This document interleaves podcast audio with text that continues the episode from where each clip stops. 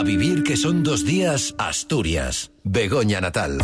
Saludos, muy buenos días, ¿cómo están? ¿Cómo estáis? Como nosotros, celebrando el Día Internacional de la Salud.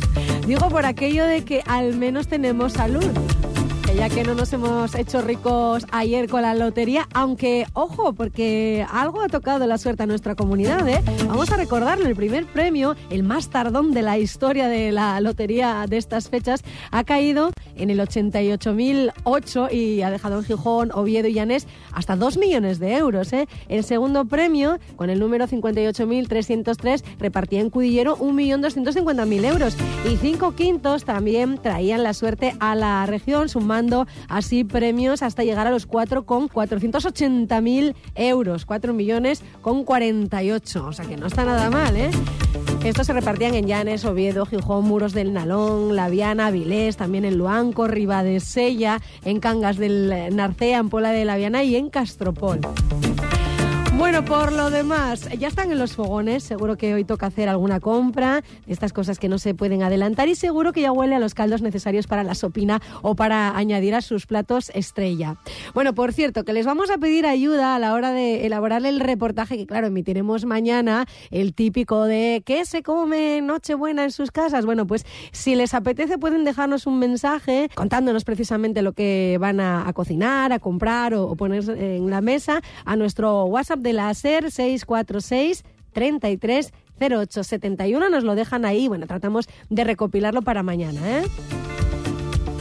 Hoy, como somos un poco Pepito Grillo, lo que hemos eh, organizado es darles buenos consejos para no pasar la próxima semana hasta el siguiente atracón arrepintiéndonos de habernos pasado con las comidas y con las cenas copiosas. Así que le hemos pedido ayuda a nuestra técnico en nutrición, a Tania Castillo, eh, que viene hasta con recetas que aún estamos a tiempo eh, a hacer, que van a ser más saludables, digamos. Ya verán que son recomendaciones muy sencillas que nos van a ayudar un montón. Con ella abriremos el programa con el que les acompañaremos hasta las 2 de la tarde con todos estos invitados.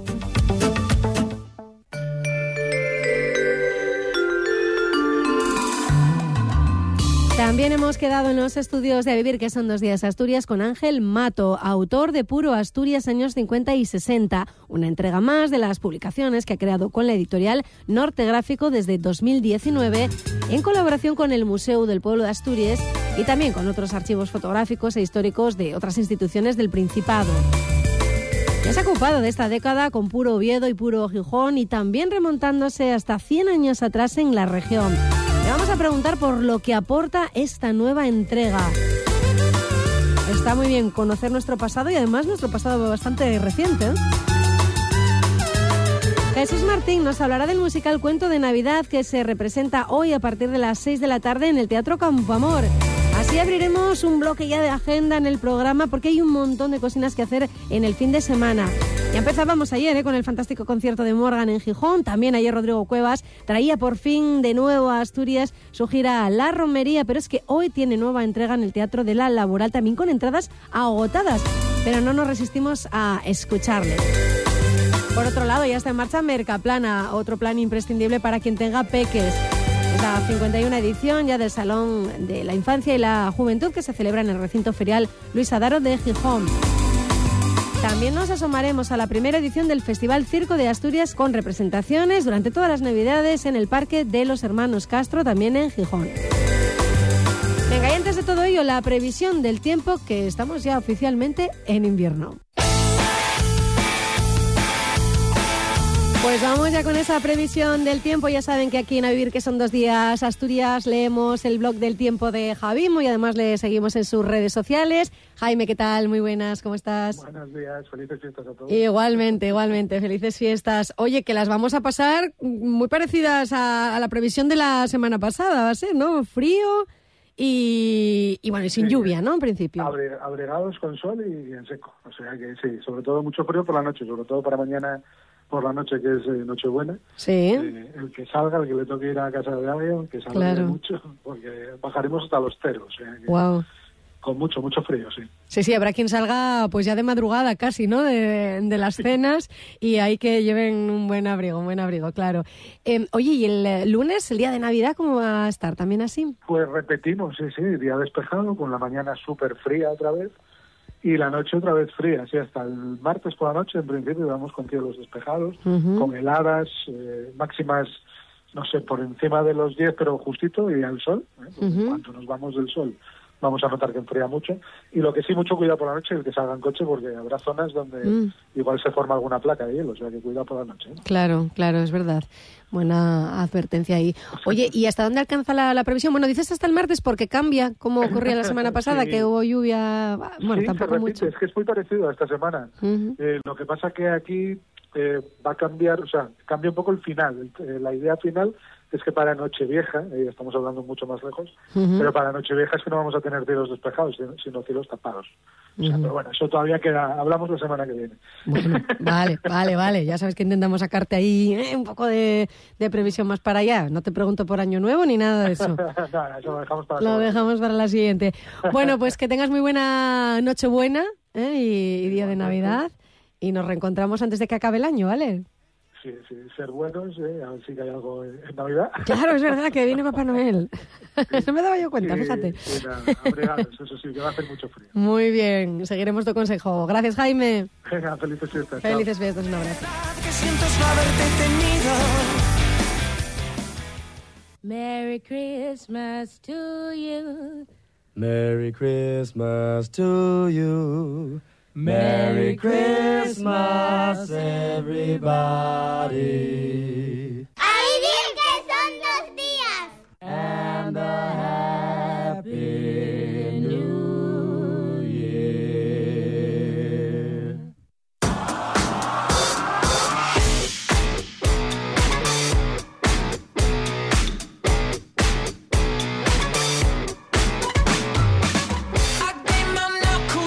Pues en este día previo al primer atracón de la Navidad, porque esto es así, hemos dicho a Tania Castillo, ven por favor a auxiliarnos, tráenos unos cuantos consejos, ven con recetas, aunque no sé si estaremos a tiempo. Tania, ¿qué tal? Muy buenas, ¿cómo estás? Hola, buenos días, muy bien. Ya saben los oyentes que Tania es técnico en nutrición y dietética, es además entrenadora personal, que trabaja en Movimiento y hemos hablado además del trabajo que hacéis allí, eh, con el Pilates, con esta metodología en la que, bueno, sobre todo se, se propone eso, que estemos en activo, que estiremos, que Eso, cuidemos también nuestro Mover el cuerpo, trabajar el equilibrio, la coordinación, sobre todo estirar y que haya movilidad sobre todo. Eso es. Y es una de las cosas que vamos a recomendar con las recomendaciones que vienes, que eh, no nos demos el atracón y luego al sofá todo el día. Claro, Que es lo que sí, suele sí. pasar, la sobremesa, que es Sí. donde está ya la mesita con todos los turrones, los licores, Eso, y entonces ya la liamos del todo. Claro, ahí es donde hay que controlar un poco. Bueno, mis consejos para los días así, bueno, mañana es Navidad, o sea, perdón, Nochebuena. Bueno. Pero bueno, para los consejos así en este mes, que la gente piensa que Navidad, Nochebuena es todo el mes. Empezó el día 2, Sí. claro, porque vamos un poco con las luces. Claro, y es lo que yo digo, diciembre tiene 31 días y las, y las cenas tal y las comidas, si nos ponemos a contar, son cuatro. Lo que pasa, Sí. bueno, luego claro que sí, comida con amigos, comidas de empresa. Entonces cada vez hacemos más comidas. Este mes es el día de, este mes es el mes de las comidas y las cenas. Sí, el del me paso. Aprovechamos porque, bueno, total es Navidad, pero no, no hay que hacerlo así. No digo que haya que controlar, yo lo que digo es eh, que hay que disfrutar, disfrutar de la comida, disfrutar con la familia, disfrutar de la compañía, relajarse a la hora de, pues, eh, no pensarme, "Ca- es que si como eso voy a engordar, no sé qué, con el menú, intentar buscar menús, pues, como hacemos siempre. Yo voy a dar luego unos consejos de algunas cosas que podemos hacer. Pero quien tenga el menú, que no lo tenga, o sea, que no vaya para casa de, imagínate que va a comer a casa de, de su madre Sí, o de los de los suegros. suegros, Oye, sí. hazme esto porque estoy ahí. No, Claro. si en ese sitio tal, podemos modificar ciertas cosas, Mm. pues pidiéndoles, oye, que tengan algo de verdura preparado, alguna ensalada, pero eh, lo, lo típico suele ser la cena de Nochebuena, bueno, más o menos hablo de algunas, de lo que suele ser más típico, Sí, ¿eh? la tradición, ¿no? Sí. Que siempre... Eh, sopa de marisco, pues sopa de marisco la podemos comer sin problema. Claro. claro. Sí, hoy lo reflexionaba yo un poco preparando la, la sección, que ciertamente también según la preparación hay muchos de los platos Sí. ricos que se ponen sobre la mesa en estas fechas, que son por ejemplo mariscos. Y se puede comer perfectamente. cocido, la O sea, plancha, el con es lo buenísimo, cual- además, si lo o sea, salvo que tengamos alguna patología que no podamos, que lo tengamos que evitar. Claro. Pero el marisco Un podemos buen comerlo pescado al horno, que también Pescado, nos gusta mucho Incluso para- cordero, cabrito. Aunque estos días tengamos que comer carne, no pasa nada. Controlar un poquito, bueno, pues si hay salsa no comer toda la barra de pan para mojar la salsa. Pues iba a decir, no mojar pan, no, ya directamente dices que no, No me to- comer, que no no. comamos la barra. no. Sí, porque va a ser inevitable mojar ahí un Pero poco lo que me preguntaba el otro día una chica, ¿puedo comer sopa de marisco? Y yo, sí, claro, perfectamente, claro. ¿Qué pasa? Pues no le voy a añadir, como hacen en muchos sitios, el ave creme Ya. o cosas así, yo qué sé, hay gente que igual echa nata, no sé cómo lo preparan, o, Sí, pero una o sopa normal, una sopa Que de con marisco hecha con un buen caldo, con las cabezas y todo esto del marisco se puede comer perfectamente. Y luego un pescado con una patata también, o sea, no tenemos por qué quitar eh, Mm. los excesos de los hidratos ni nada. O entrantes, podemos buscar entrantes, pues por ejemplo, aguacates rellenos. Cogemos aguacate relleno de gambas o langostinos, queda riquísimo, con un buen aliño. ¿Eso cómo lo hacemos? Venga, vamos a hacer alguna recetina. Venga, pues mira, cogemos el aguacate, lo partimos a la mitad, lo vaciamos, ¿vale? Lo cortamos y hacemos las gambas salteadas o langostinos, lo que nos apetezca un poquito más. Vale. Las salteamos un poco con ajo y lo mezclamos luego en un bol con pimiento y hacemos un aliño, por ejemplo, con zumo de lima, aceite y un poco de cilantro. Vale. Lo mezclamos todo, rellenamos y ya tenemos unos Bueno, entrantes, bien- por bien ejemplo. rico y bien lucido también, ¿no? Que lo ponemos así en el aguacate y nos Exacto, queda muy guapo. que exacto. también nos o unas brochetas con rape, con gambas, con una verdura, pues calabacín puede ser, o la verdura que más nos guste. Vamos haciendo brochetas y a la plancha como entrante, por ejemplo. Claro, que no tiene por qué ser siempre embutido, que también se podría, pero bueno, se puede cambiar Sí, un o poquito. todo sobre estas cazueletinas así de, de que no sé muy bien qué es. eh, de- El pan este así de- sí, de la masa quebrada, La ¿no? masa quebrada, claro, que- también. Hacer así, lo- a ver, como lo típico ahora es el marisco, pues eso, las gambas o los langostinos siempre pegan muy bien. O una ensalada. Si no decimos en hacer. casa, mira, yo es que estoy a dieta, entonces Sí. mm, tiene que ser todo a base de bugre. No. ¿Eh? Sí, también. Eh, sí, todo, todo a base de bugre, centollo, todo esto así. mm, Navajas, navajas eh, eh, zamburiñas. las zamburiñas, Todo así. Es que todo. estoy, per- perdón, Claro. es que estoy, es que estoy a dieta. Eso yo. se podría comer. Yo cenaría así Claro, yo- perfectamente. yo, ¿eh? cenaría así a diario. Bueno, luego uno acaba igual hasta rechazando lo, lo más rico. Yo creo, eh, seguramente el problema de, de que engordemos y de que nos pasemos en estas fechas es la acumulación ¿no? de, Exacto, de sí, platos. Porque sí. claro, vamos con los entrantes, luego imagínate esas brochetas tan ricas o, Sí. o los langostinos a la plancha, que es Sí. También muy, muy típico. Eh, pero claro, luego no nos queremos perder la sopina de marisco, el cordero Yo con creo la que, patatina. o sea, en mi opinión, porque yo estoy acostumbrada a comer, bueno, de forma saludable y a comer, pues, lo que tengo hambre. Sí. Ese día veo que hay exceso de comida. Sí. O sea, tú si te paras a pensar y miras para la mesa, nunca comes así, Sí. ni siquiera comes. Ya, imagínate una cena, hacer esa cena, porque hay muchísimos entrantes. Ah, bueno, porque incluyen los patés. Claro, Se puede hacer también un paté casero, también con hummus, eh, los garbanzos con zanahoria o con aguacate también. Hay muchas variedades ahora de hummus que no tiene por qué ser solo de garbanzos y lo podemos meter ahí como como también un entrante, con unos palitos de zanahoria cortados para mojar. O bueno, si queremos snack de pan ese día, bueno, pues metemos el- los palitos de pan, no pasa nada. Pero yo lo que creo que hay es mucho exceso, tiramos al exceso en vez de ser contundentes y comer, o sea, no pasa nada porque haya lo mínimo en la mesa de comida. Si al final lo que pretendemos en estas fechas es juntarse con la familia o con los amigos, con quien quieras, con quien te apetezca estar Ujú. y pasarlo bien, no comer, no estar dos horas cenando. O comer. Y encima es que luego es la cena de Nochebuena y no han pasado ni 12 No ha horas a y ya estás comiendo. Y ya estás otra vez. Sí. Muchas veces con las mismas personas. Con las mismas Eh, ¿no? y con las sobras del día anterior, O- o otros- incluso hacen más. Claro, otros Porque les parece poco, porque sí. van cambiando, ¿no? Le- Pues, pues con los suegros o con, o Exacto. con el resto de, de familia. Pero sí, claro, luego al día siguiente como que hay que hacer algo más, ¿no? Porque cómo vas a Sí. repetir. Eh, en mi casa muchas veces lo que se hace al día siguiente es eh, precisamente probar lo que no has podido casi ni probar el día anterior, que Claro suele ser que la carne, porque sí. no llegas, ¿no? No, no, yo no llego. Te, no, te da llego. rabia, pero bueno, yo, yo suelo probarlo, ¿eh? porque yo sin el corderín no es Claro. Navidad. Eso lo sabe mi madre. La pobre está obligada a seguir haciendo el, el corderín. Pero claro, luego al día siguiente es cuando dices tú, venga, pues ahora Sí, hacemos una ensaladita claro. y freímos una patata si acaso y Eso, ya. y ya. No o hace sea, falta volver a O no, o incluso las sobras que deberían de sobrar. Con tanta Ya. comida que hay puedes comer, Ya. pero no, no comer en exceso, comer con hambre, ser consciente un poquito. Luego, no digo de no beber nada de alcohol, pero también controlar. Parece que como, bueno, como es una fecha puntual de una fiesta, venga, voy a exceder, me voy a beber aquí dos botellas de vino, luego no sé qué. O sea, controlarse. Que hay un vasito de agua al lado, eso decía También, una amiga mía sí. siempre. Ponte siempre el vaso de agua, porque a veces el, eh, a ver, el vino es muy prestoso y sobre Sí. todo en celebraciones, pero claro, a veces bebes porque tienes sed. Sí. Entonces, bueno, pues Y encima el vino no te quita la sed. Claro, te da más. Te da más. te da más. Eh, venga, más cosas que, que habíamos hablado tú y yo de, de traer. Ah, eh, lo, de, lo de moverse un poco. Ah, y lo de Mover- compensar. Lo de compensar quería traer Eso. primero, sí. Eh, no compensar. Por ejemplo, hoy, día antes de... día antes de, de la hoy voy a H. comer normal, voy a hacer mi ejercicio normal si estoy acostumbrada a hacerlo. La- aquellas personas que no hacen ejercicio, sabéis que siempre os eh, doy el consejo de que os Sí. pongáis a ello, ¿vale? Aprovechamos también lo que te decía, estos días que hay mucha gente que está de vacaciones, pues para moverse más. ¿vale? Moverse. eh, hay gente que no le gusta hacer ejercicio porque no le gusta ir al gimnasio, no le gusta hacer un ejercicio, pues caminar. Aunque solo sea caminar, por lo menos nos estamos moviendo y no estamos sentados en el sofá. Hacer actividades al aire libre, hacer cosas y no estar siempre sentado. Y por ejemplo, cuando acabamos de la comida de Navidad, pues en vez de estar sentados en el sofá viendo la tele o hablando, pues podemos salir a dar una Claro, dar un vuelta o hacer juntos, cosas de repente. o ir a ver algunas eh, cosas que ahora hay muchas actividades en Navidades y buscar cosas para hacer y moverse. Y luego lo que decía de no compensar. Mucha gente, bueno, como hoy voy a cenar en Nochebuena, pues ahora a mediodía no voy a comer. O me voy a comer solamente una ensalada, me voy a morir de hambre. Y claro, cuando llego a la cena, llego con un hambre que devoro todo. Claro. Y no. Hay que comer normal. Incluso si llegas a la cena sin hambre, pues no, casi no cenas, no pasa no, nada. te mata la familia. Es una, conmigo- es lo una siento, afrenta. Lo siento, pero conmigo están acostumbrados. Pero no se puede llegar y no decir no, no. Y como vayas a la familia política, ya ni te cuento, no. Hay que.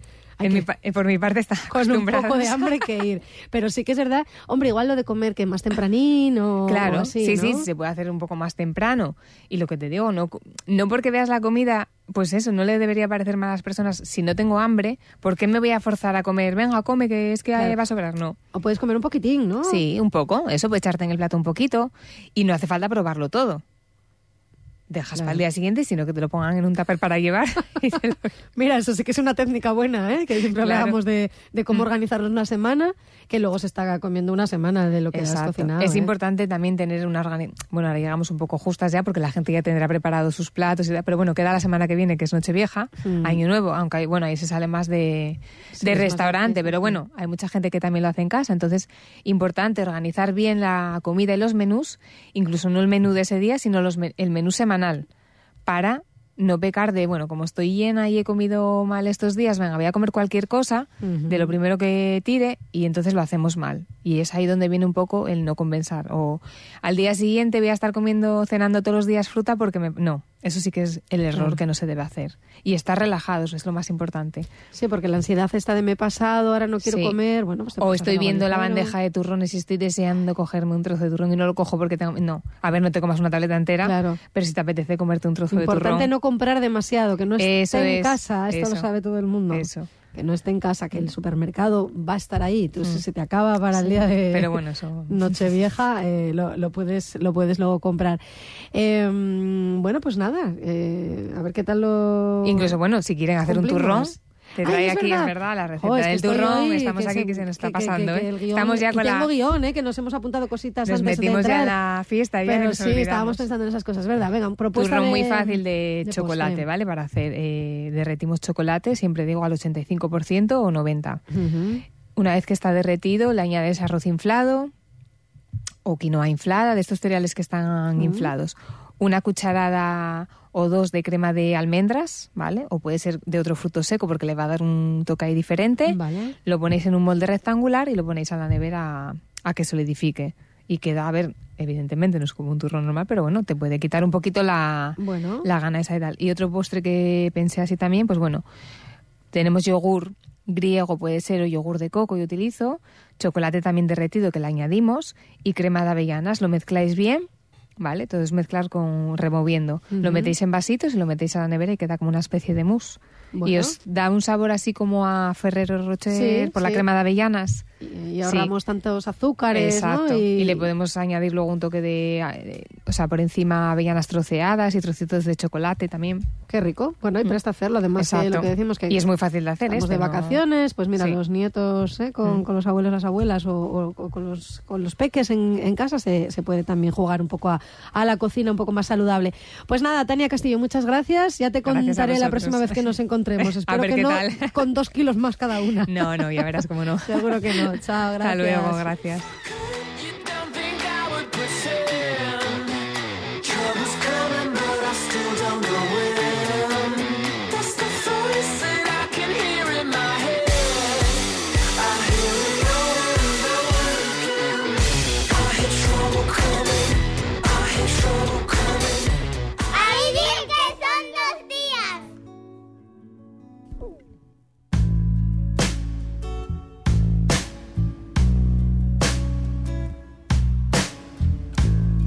Pues ya está aquí en el estudio de Vivir, que son dos días, Asturias, Ángel Mato, para presentarnos su último libro, que tengo ya aquí en mi mano, a ver si suena la radio, a ver.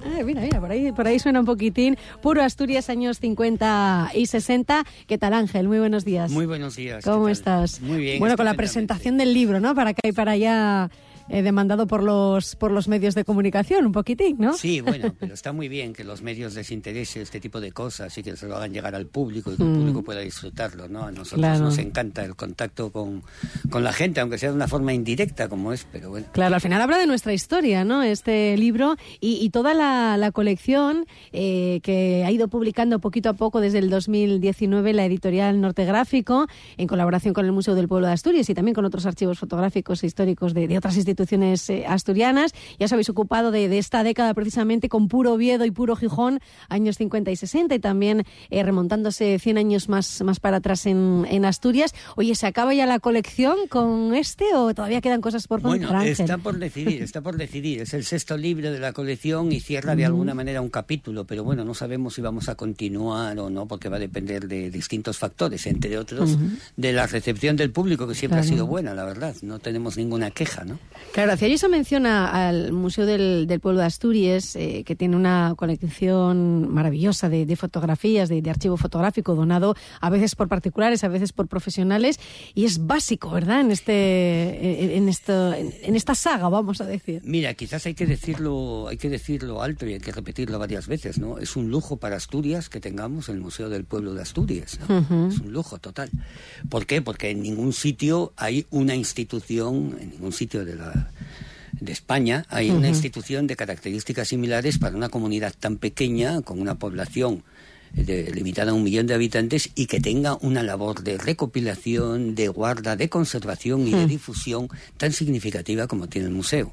Pero si lo hace en todos los campos, el de la etnografía, el de la indumentaria, el de la gaita, etcétera, lo que de verdad destaca es que hace 40 años se puso en marcha la fototeca y la fototeca en este momento tiene más de dos millones de imágenes relacionadas con Asturias, de las cuales de esas dos millones de imágenes tiene catalogadas más de 600.000 y tiene abiertas al público en una página que puede cualquiera puede utilizar, que es fondos.gijón.es, en una página, un acceso en el cual tú puedes seleccionar cualquier lugar o cualquier aspecto. Tú puedes poner, por ejemplo, eh, qué sé yo, eh, Candano, y aparece de Candamo, te aparece lo que Ah, puede haber. O tú puedes poner Avilés, o tú puedes poner Ponga.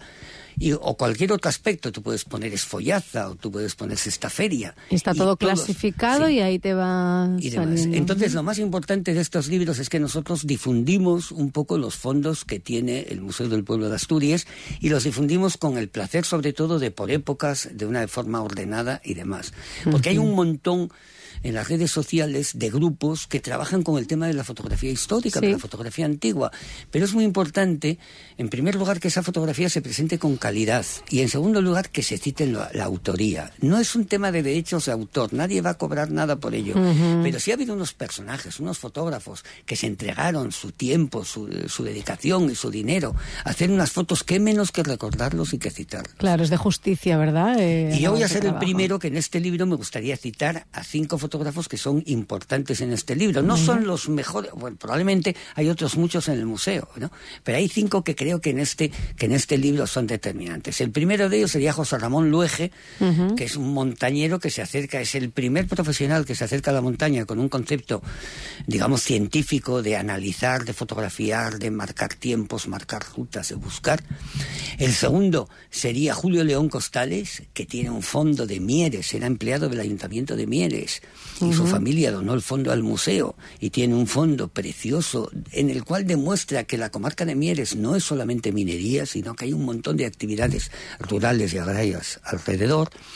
El tercero es José Muñiz, que era lampistero en Turón y que tiene 150.000 fotografías que dan una imagen de sociología total y absoluto de la cuenca del, del caudal. El cuarto sería eh, Valentín Vega, que es lo mismo, pero en el Nalón. Valentín Vega era un profesional que hacía fotos, se llamaban el fotógrafo de la bicicleta, y en todo el Nalón, Sotrón, yo le entrego.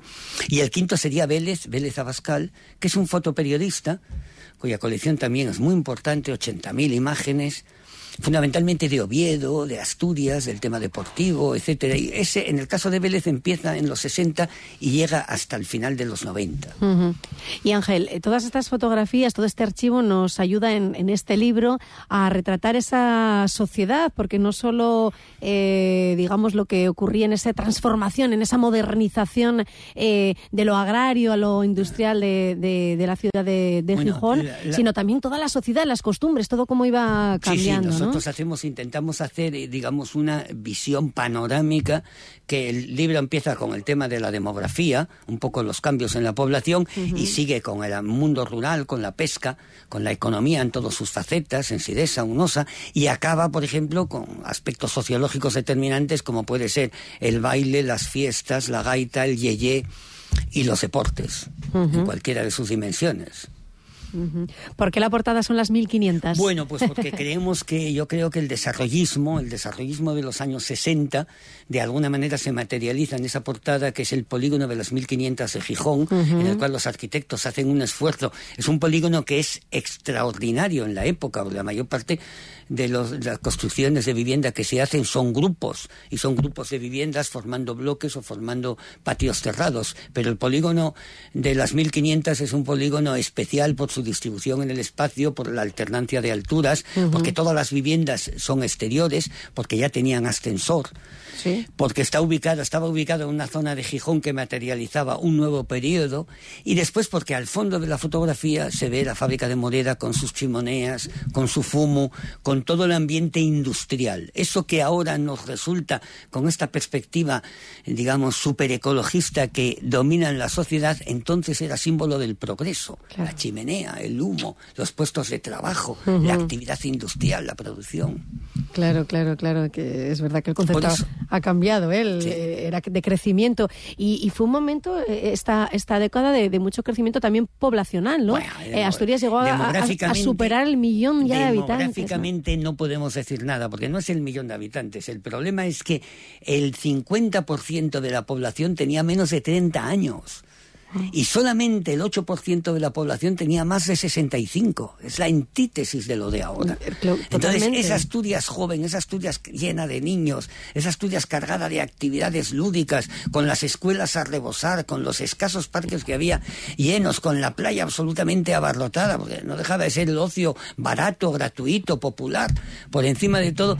Esa Asturias, bueno, pues ya ahora es otra cosa. Claro, ¿cómo ha evolucionado? eh? No hace tanto de esto. Bueno, es una caída, es una caída demográfica que tiene que ver con la misma caída europea, con un envejecimiento de la población y con una desconsideración de principios y de valores básicos. Ahora la familia se integra o se forma con un perro.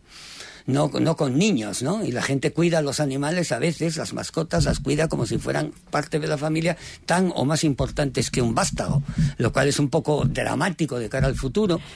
Pero Ya. bueno, es, es un... Bueno, hoy día es que parece que hace falta dos sueldos para poder tener un niño, o, o para poder tener el segundo, desde luego. Y si hay dos sueldos, pues entonces es que dos están fuera de casa todo el día. No, si estamos en una espiral, Ángel, que, que es difícil de explicar. Sí, Seguramente sí. antes, bueno, pues, pues ahí estaban los niños eh, eh, con otros niños, Sí, ¿no? el cambio de mentalidad y el cambio de costumbres, etcétera, el retraso de la, el retraso de la, del matrimonio, De la de la maternidad boda, o el también, matrimonio en claro. todas sus modalidades, ¿no? Pero fíjate que hay un dato verdaderamente significativo. Solamente mm, el 17% de las mujeres permanecían solteras más allá de los 40 años. O sea, había un montón de bodas juveniles y las bodas, en las circunstancias que fuera, se producían con 18, con 20, con 25, con 30 y como mucho con se 35 tenían años. los niños ¿no? muy jóvenes, Se tenían los niños muy jóvenes. también se cuidan de otra manera, ¿no? Con- Evidentemente, con, todo lo que ello implica de que el papel de la mujer tenía un doble papel en casa y fuera de casa, con el trabajo, porque la incorporación de la mujer al trabajo, bueno, ahí no utilizo datos ni saco datos, pero bueno, es una cosa paulatina que va copando sectores y bueno. Por ejemplo, en Gijón siempre la hubo, porque desde principios del siglo XX había un componente femenino laboral importante. Sí, de ya fueran fábricas las aquí, eso la es. algodonera, las Conserveras. Mm. etcétera, etcétera. Pero es que a partir de ahí la mujer entra en el campo del comercio, que lo monopoliza, en el campo de la enseñanza, en el campo de la limpieza, en, en- en unos campos que, que- que de verdad ocupan bastante mano de obra. Estoy aquí casi, no, pasado la mitad del libro, eh, con un apartado especial al turismo y con un montón de cartelería eh, bueno, pues promocionando la, las regiones. Sí, bueno, la gente piensa que el turismo es algo reciente. El turismo aquí empieza en los años, en los años 50 y sobre todo en los años 60. Eh, o sea, en Oviedo el turismo está impulsado por la SOF. En Gijón está impulsado por una sociedad que se llamaba Gifesa, Gifesa que organizó actividades de todo tipo, pues desde desfiles de modelos hasta pruebas ciclistas y, y- y todo tipo de eventos musicales, ¿no? Pero además en el turismo, además de todo eso, bueno, el turismo castellano caía, sobre todo de León, caía hacia Gijón, la construcción del muro, hay un montón, un montón de pisos que se venden a gente de procedencia castellana y que, vi- y que viven y que hacen del verano gijonés una actividad determinante. Pero también promocionan el turismo en Loanco, Sí. en Vegadeo, En en, Turón. Ribadesella En Turón, ¿verdad? en, Eh, distintos sitios. Y después no solamente hay un turismo que viene, también hay un turismo que sale. O sea, hay un montón de fotos de excursiones que se organizan desde Gijón a la Ría de Bilbao, a Santiago de Compostela, o desde Oviedo, desde Turón.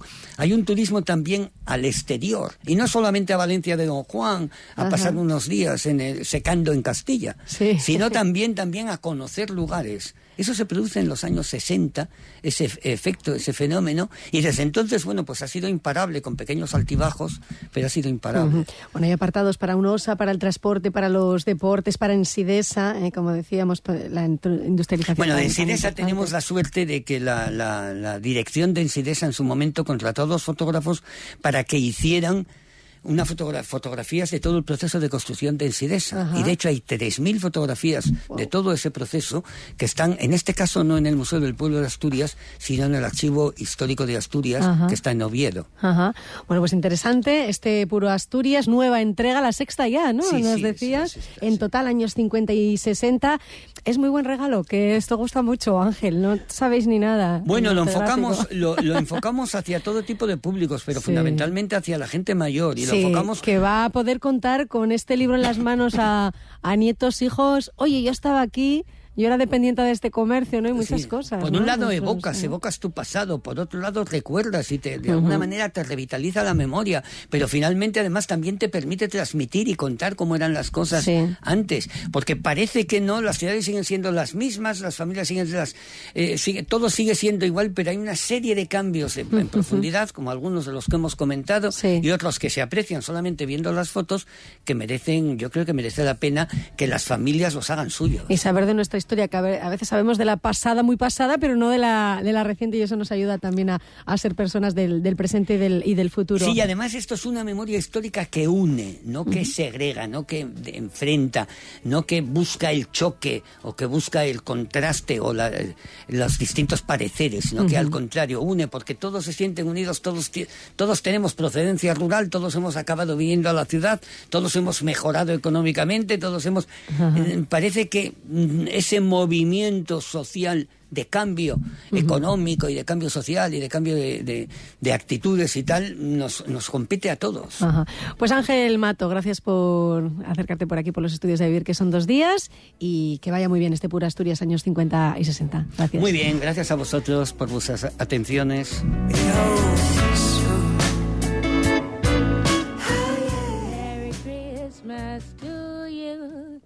Merry Christmas to you.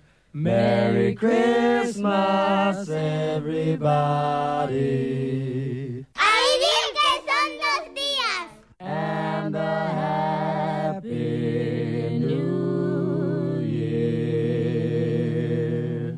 Ya toca, claro, felicitar la Navidad. Jesús Martín, ¿qué tal? Muy buenos días. ¿Qué, qué nos traes? Hola, ¿qué tal, Begoña? Muy buenos días. Eh, escucha un momento a ver si identificas la voz, eh, por lo menos el personaje al que vamos a escuchar, como digo, ahora mismo. Buenos días. Buenas tardes. ¿Qué significa esto, llegar a estas horas? Lo, lo siento, señor, me he retrasado. ¿Retrasado? Ya veo que se ha retrasado. Venga aquí, por favor. Es solo una vez al año. Estuve divirtiéndome con mi familia, señor. No, no volverá a suceder. Sí, sí, sí, sí, claro, claro. Pues voy a decirle a usted una cosa muy importante, Cratchit, muy importante. Voy a...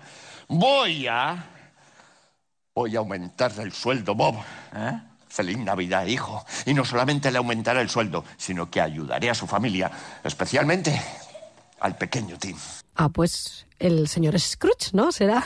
Claro, es el señor Scrooge, el famoso señor Scrooge de Cuento de Navidad. Y es que esta tarde, a eso de las seis, en el Teatro Campo Amor, la compañía teatral La Bicicleta de Madrid nos trae a Oviedo una versión musical de este gran clásico de Dickens, del cuento de Navidad. Queremos hablar con uno de sus actores para que nos cuente algo más de esta versión que llevan interpretando, por cierto, pues un montón de años por toda España y que siempre es un éxito porque es que el propio cuento de Navidad es todo un éxito. Hablamos en un momento con Julio Armesto que nos espera en el teléfono. Julio, ¿qué tal? Buenos días. Buenos días, Jesús. ¿Qué tal todo? Y casi casi ya feliz Navidad, porque venís a Oviedo precisamente, bueno, a punto a punto de, de caramelo, ¿no? El día antes de la Nochebuena, un espectáculo que nos dicen completamente familiar y además todo un clásico. Iba a decir que quien no conoce eh, o quien no ha visto la película o ha leído el, cuento de, de Dickens, ¿no? Es, es- la historia es muy conocida. No sé si vosotros, ahora me contarás, hacéis algún tipo de mm, añadido propio. Sí, la verdad que ya, ya es época de desearse feliz Navidad, así que feliz Navidad. Feliz. Navidad a ti también. Y bueno, la verdad que no, la verdad que no hacemos mucho, mucho añadido. Somos bastante fieles porque, bueno, cuando una historia es buena, eh, no, nos gusta, nos gusta respetarla bastante. El trabajo que hay, que hay detrás de investigación y de, bueno, pues de, de producción y de creación a partir de ese, mm, de, ese- de esa historia original de Dickens eh, es muy buena, pero no no ponemos tampoco mucho más de lo que hay porque ya bastante bastante complicada bastante complicada es y bueno mu- mucha historia hay que contar. Eh, estaba yo leyendo por aquí, fíjate, la, la versión vuestra eh, de este clásico del cuento de Navidad, eh, la estrenasteis en, eh, en el teatro en el que iba a decir soy residentes prácticamente, en las Navidades del, del 2000. O sea, eh, Sí. vamos a por el cuarto de siglo, a por el 25 aniversario de, de- de la obra. Y la veis, Sí, sí, tengo yo también apunto aquí, más de 300 veces en ese tiempo y solo en el teatro, en el teatro madrileño, en el San Paul. Eh, bueno, os lo, os, os- os lo sabéis de memoria, iba a decir, ¿no? Aunque ha habido Sí, cambios, obviamente, en el, en el reparto, pero, pero Sí, sí, la verdad que es un clásico tanto para Dickens como para el Teatro San Paul, ya podríamos decirlo. Es una, una forma que tenemos, eh, casi una tradición de, de desear la, la feliz Navidad en el Teatro San Paul, porque bueno, el Teatro San Paul, el Teatro San Paul es muy famoso por las campañas escolares, vienen muchísimos colegios de, de todo Madrid y de, de las afueras de Madrid también, y, mm, y es un cuento pues es muy solicitado, es muy bonito y, y entonces pues lo solemos hacer muchísimo porque claro, siempre siempre es una carta ganadora, ¿no? Para, para poder llegar a, a todo ese público en época de Navidad. una apuesta segura, ¿no? Sí, sí, sí, totalmente. Oye, y es la primera vez que lo traéis a Oviedo, eso sí, ¿no? Porque eso sí que no me doy yo cuenta, no tengo yo aquí apuntado en la chuleta. ¿Es la primera vez que, que lo traéis a, a Oviedo? Sí, bueno, no lo sé, ¿eh? no lo sé, no sé si estuvimos en el auditorio también, no, no, no, ahora mismo no lo recuerdo es porque que con tantos años, claro, es que ha podido ser, porque Exactamente, Exactamente, después de tantos, de tantas representaciones, raro me parecería que no hayamos ido a esta ciudad tan, tan bonita. Pero bueno, este momento, esta, este, esta oportunidad de, de verlo, la verdad que es muy especial porque lo que sí tengo seguro es que en el Campo Amor no hemos estado nunca y nos hace mucha ilusión a todo el elenco. Ajá, ajá. pedazo de teatro, sí señor, como para, como para lucirse y como para aprovechar la ocasión para, para triunfar, que es lo que vais a hacer, porque eh, también vamos a decir que las entradas están eh, prácticamente agotadas. No sé si queda alguna por ahí, que, que los oyentes, eh, vamos a decirles, tienen que sacarlas pues ya esta última hora, casi ya por la mañana, eh, pues en la propia taquilla del teatro. No sé si en oviedo.es todavía se siguen vendiendo, en la página web de- del Ayuntamiento de Oviedo, en la parte de, de entradas. Eh, pero es una apuesta segura, decíamos, con la diversión, con, con la Navidad, con el señor Scrooge, el famoso señor Scrooge de, de Cuento Sí. de Navidad.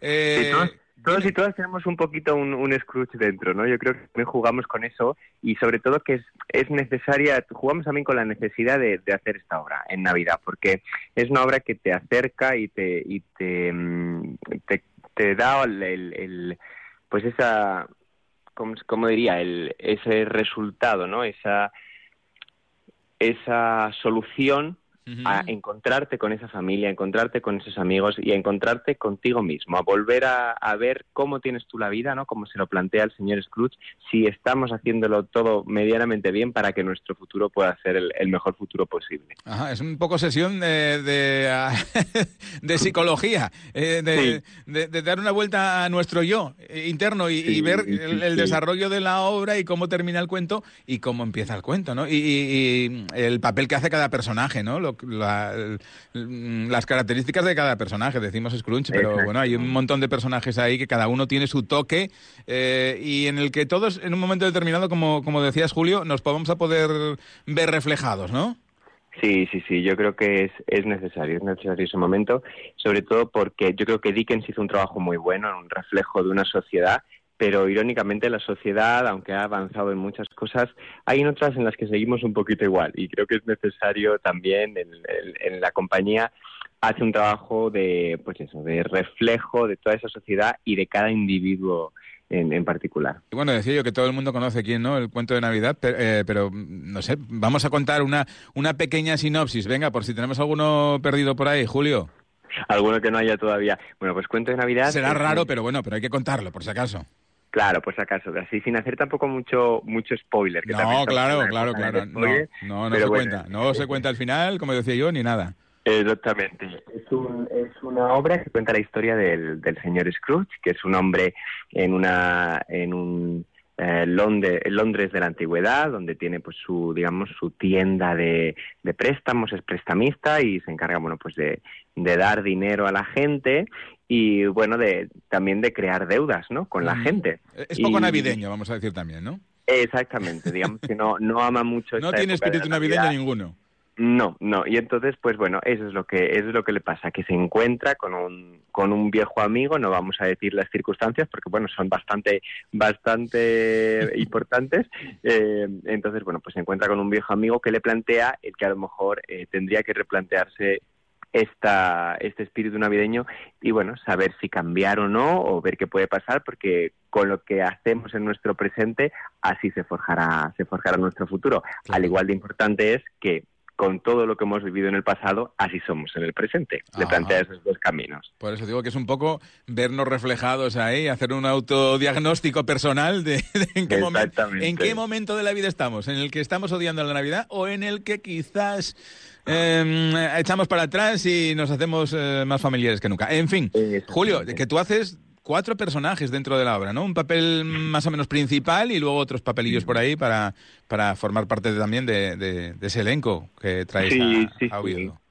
Bueno, lo, lo bonito yo creo que quitando el señor Scrooge, que también viaja en su propia línea temporal, ¿no? Por esto del pasado, el presente, el futuro, bueno, que ya, ya veréis o ya conoceréis si conocéis la, la obra, por supuesto. Quitando el señor Scrooge, eh, todos los de todos los personajes y todos los actores eh, viajamos por distintos personajes, lo cual nos supone un reto, pero también digamos que es una diversión, ¿no? Porque Claro. siempre cuando haces una obra es verdad que tienes un personaje que va por su arco de personaje, vas viendo lo que le pasa al personaje, pero aquí estamos, digamos, a un ritmo un poco frenético, no solo viajando en el tiempo, sino viajando en personalidades, viajando en distintas edades, distintas ropas. Es, es la verdad que es un- muy locura, pero es muy divertido. Eh, venga, eh, Julio, un, iba a decir un último minuto, unos, unos últimos segundos para, para invitar a la gente, no de Oviedo, solo de Oviedo no, de toda Asturias que nos escucha ahora mismo, a que se pasen esta tarde por el Campo Amor, seis de la tarde es la cita, eh, una hora estupenda para poder venirse con los niños, con los sobrinos, con cada uno, con, con o con la novia, ¿eh? que esto es una Sí. cosa que eh, a todos nos puede Sí. gustar. Eh, venga, vamos a invitar a los asturianos a que se pasen por el Campo Amor. Sí, es una obra muy familiar, yo creo que es un indispensable en esta época de Navidad. Mis compañeros hacen un trabajo mm, estupendo, la verdad que, que sería sería una mala decisión perdérselo. Así que nada, os invito a todos y a todas a que vengáis a- ahí al Campo Amor, que vamos con muchísima ilusión. Agradeceros que nos abráis las puertas y nada, esperando veros a todas y todos allí. Bueno, pues Julio, que, que muchísimas gracias, que salga todo muy bien como va a ser ¿eh? y que feliz Navidad. Feliz Navidad, Jesús, que tengas buen día. Lo dicho, todo un clásico que no se pueden ustedes perder. Con la novia, decía yo, con los padres, con los hijos, con los amigos. Un cuento que nos hace pensar y recapacitar sobre nuestro papel en muchos momentos de, la vida, también en Navidad. Regresamos mañana con más cosas.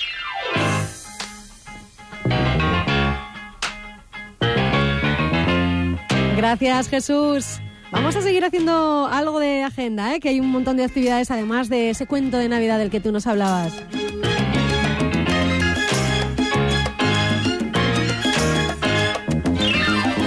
Plan pensado para las familias, para los peques. Ayer tarde quedaba ya abierto al público el Salón para la Infancia y la Juventud en el recinto ferial Luis Sadaro de Gijón. Es ya la 51 edición de Mercaplana, cita obligada, como decimos, para familias con niños, que hasta el 4 de enero ofrece infinidad de actividades para que bueno, pues la gente menuda disfrute de sus vacaciones de Navidad. Llega este año con novedades, como que regresa el tren engalanado de Navidad que recorre el recinto llevando a los visitantes de pabellón en pabellón.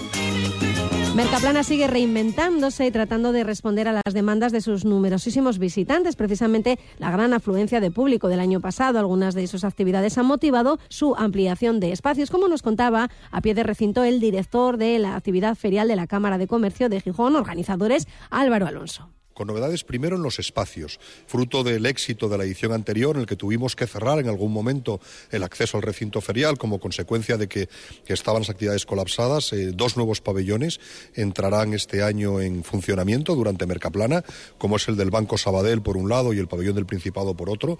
En el primero de ellos con una casa del terror, toda una gincana. Para el del Principado, nos contaba, se ha reservado los únicos juegos online de esta 51 edición de Mercaplana y es que se busca siempre cumplir el objetivo didáctico de muchas de sus actividades. Al juego vinculado al aprendizaje responde la presencia de policía local que señala las eh, señales de tráfico, también en el circuito a pedales. Habrá también animales de la granja y todo tipo de talleres creativos, desde cocina, arqueología, circo, fotografía, inteligencia artificial, arquitectura, teatro, eh, actividades con pistola láser. Bueno, nos lo explicaba de nuevo el director de actividades de, de la feria lo que buscamos y pretendemos es que a la vez que los más pequeños de la casa eh, se divierten y juegan, aprendan también.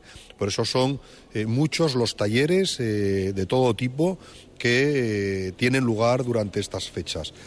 talleres de química, de arqueología, de teatro, de cocina, talleres también vinculados a la fotografía, a la pintura, al montaje de Playmobil, a la inteligencia artificial, a la arquitectura, eh, es decir, eh, muchísimas actividades que buscan formar jugándose, pero que además también los principios eh, básicos que queremos que vayan calando en nuestros jóvenes, como es la importancia de la familia, la importancia de la sostenibilidad, de la responsabilidad, del compartir, del trabajar con los demás, también está presente en todos estos juegos. Cada edición de Mercaplana intentamos que sea la mejor de la historia y volver a reinventarla, aprovechar lo mejor de ediciones anteriores y, y traer nuevos talleres, nuevas actividades, nuevos juegos.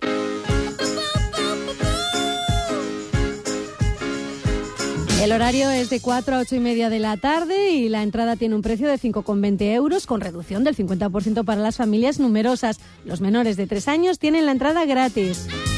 Y también para las familias es el Festival Circo de Asturias que encontramos en el Parque de los Hermanos Castro, también en Gijón. Hoy eh, tienen horario de 5 de la tarde y 7 y media. Mañana, Nochebuena, solo a las 5.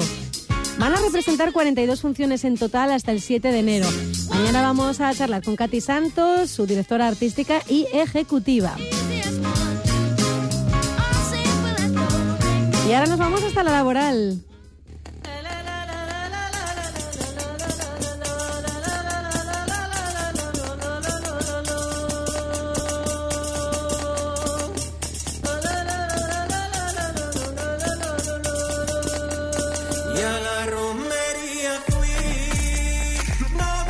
Ya lo hacía ayer y hoy a las ocho y media de la tarde de nuevo Rodrigo Cuevas se sube a las tablas del Teatro de la Laboral con su espectáculo La Romería.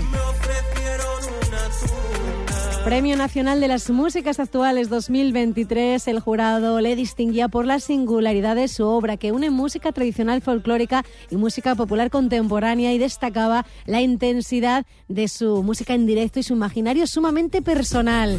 Nos sirve de maravilla para expresar en qué consiste este espectáculo.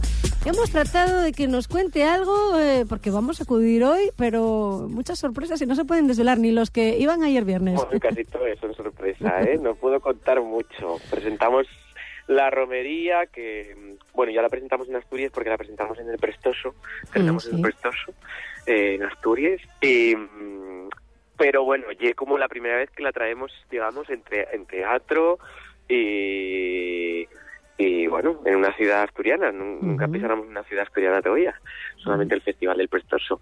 Entonces a mí me muchísima ilusión y estamos bastante nerviosos y nervioses porque, bueno, hay, hay muchas cosas. Es que no te puedo contar mucho más. Hay muchas cosas. Bueno, esto nos decía antes del estreno. Nosotros insistíamos, insistíamos. Bueno, sabemos que este nuevo show de, de Rodrigo Cuevas también se nutre de las canciones de su último disco, Manual de, de Romería y demás cosas. Tocamos el, el repertorio de Manu María, pero también pues hay muchos temas de Manuel de Cortejo que también los hago porque porque bueno porque son son un poco míticos para mí me gusta mucho tocarlos y yo creo que a la gente gusta mucho escucharlos también y, y luego tocamos también vamos a hacer un poco de repertorio que especial para la ocasión Bueno.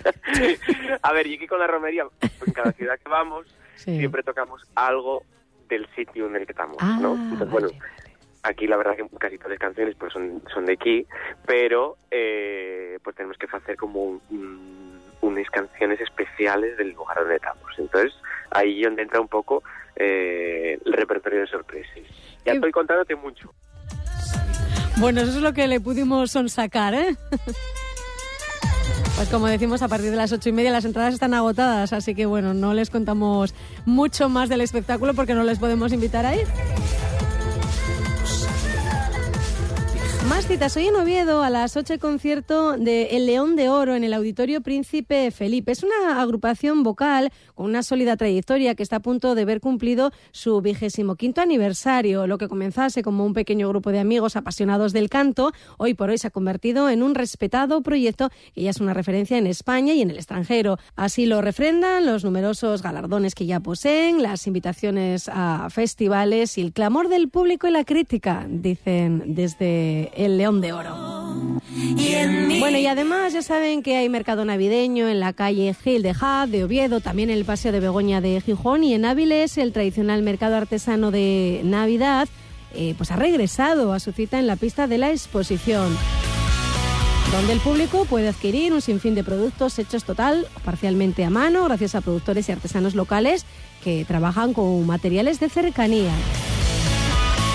También podemos contarles que se pueden acercar al Jardín Botánico Atlántico de Gijón, al que por cierto nos vamos a sumar mañana en planes en familia. Hay como siempre Belén Monumental, visitas guiadas y algunas actividades familiares, como los distintos pases de las eh, historias del Arfuello que ofrecerá mañana mismo, cada 20 minutos Factoría Norte.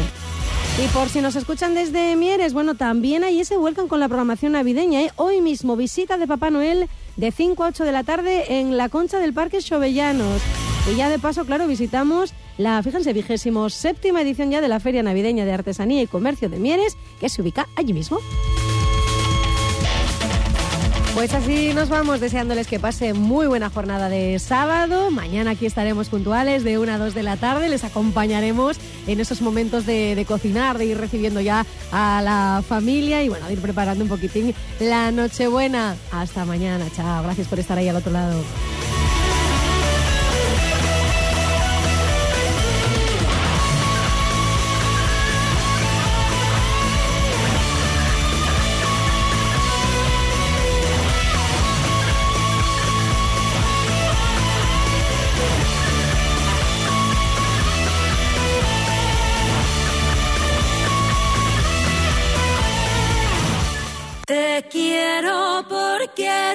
Quiero. Te quiero porque te quiero. Y en mi querer nadie manda. Te quiero porque me sale de los reaños del alma. Te quiero porque te quiero.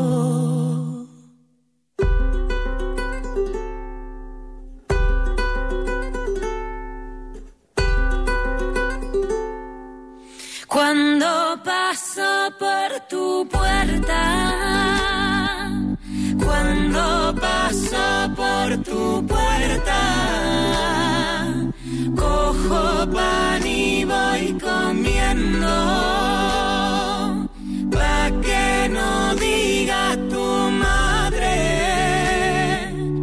que de verte me mantengo. Cuando paso por tu puerta.